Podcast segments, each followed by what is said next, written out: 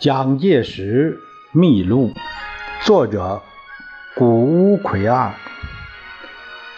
由穆吉宇等编译，事了不讲。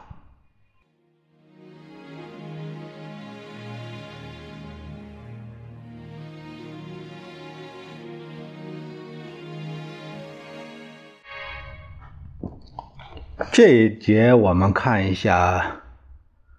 蒋介石秘录的这个第七个内容说的是日本的留学梦。他是说到他受到顾清莲先生的影响，后来曾在国民政府担任过外交部长的王正廷。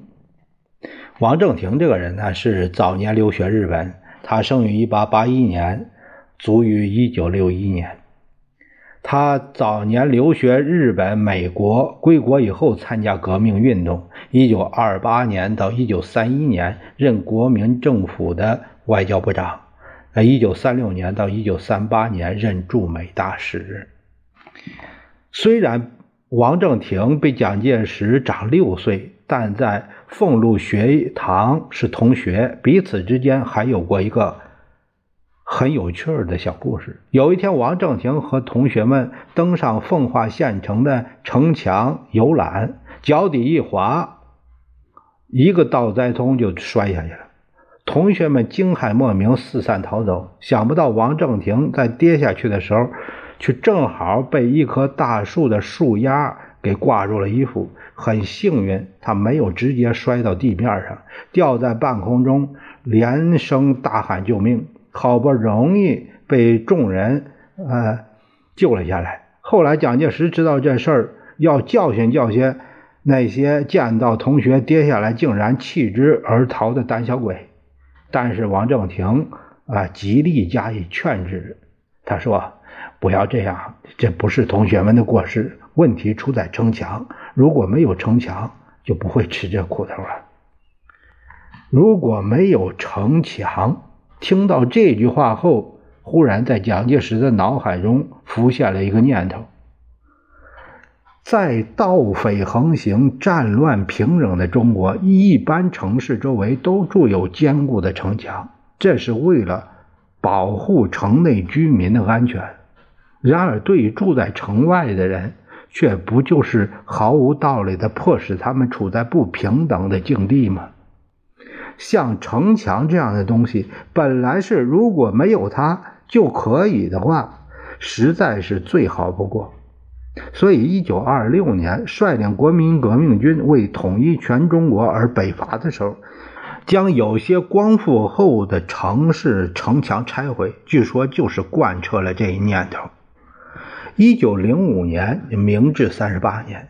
结束了在俸禄学堂两年的学生的生活，转到被称为浙东第一的建金学堂肄业。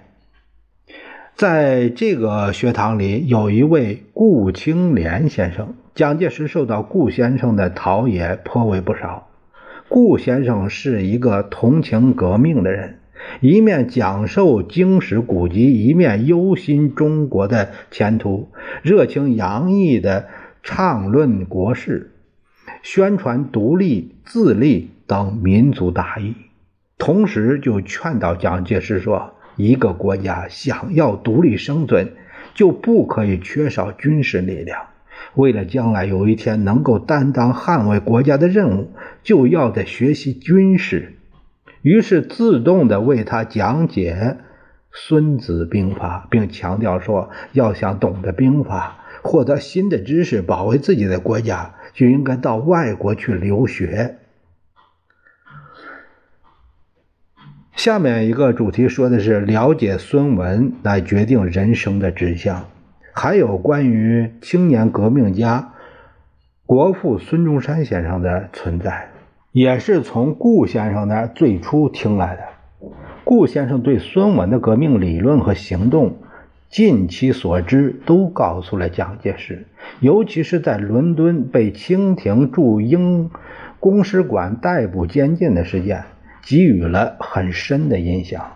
关于这个事件，后面继续连载之中还会详细的这个叙述。在这里要说明，蒋介石在当时深受感动的是：第一，在先进国家的英国是有平等的观念，挽救了孙先生的生命；第二，革命志士们甘冒生命危险，为挽救国家命运、拯救国家于混乱。而献身革命在海外活动的情况，就是这样的，在顾庆莲先生的诱导之下，形成了留学、研究军事、献身革命、确立不移的人生指南。留学的目标首先就是邻国日本，选择日本的理由是因为在日俄战争中，日本得了胜利。自明治维新以来，不过三十几年就打败了大国俄罗斯，国力军力达到了迅速成长的要求。于是，向日本看齐的呼声，在忧心中国前途的青年们之间，已经形成了一致的口号。下面一个话题说的是贪婪阅读报纸。第二年，也就是一九零六年。蒋介石二十四岁这一年的正月，暂且进入奉化龙津中学。可是留学日本的愿望则更加浓厚，因而对于像这样的地方上的一个学堂消磨时光，未免有点焦躁不安。虽然在这里和英文一样的也有日文可以学，不过还是没有肄业多久。我在本县龙津中学肄业的当时。因为痛愤乡里土豪劣绅的横行，目击我们国家遭受帝国主义者的压迫，尤其是在那时看到日本以一个弱小的国家能够奋发图强，战败帝俄，与我精神上以最大的刺激。所以我在龙津中学肄业不到半年。就请求家母准许我到日本去学军事，来尽到我国民一份子的义务，促成我们国家的学耻自强。这是蒋介石呃在对从军学生的训话的里边的一个摘录，是一九四四年一月的这个一篇文章。在龙津中学时代，担任英语教师的董显光，啊，这个董显光也是个不简单的人物。呃，他在一八八七年出生，一九七一年去世的。早年留学留美，啊，他从事新闻工作。抗战期间任中国国民党中央宣传部的副部长，战后历任行政院新闻局局长、驻日驻美大使。啊，这是董显光，这是历史上的董显光。嗯，董显光是他的英语老师，他对于蒋介石有过这样的回忆。他说，他的寝室就是蒋介石的寝室啊，他的寝室和我在同一层楼上，因此我们有很多的机会观察到这位未来的中国领袖在课堂以外的活动。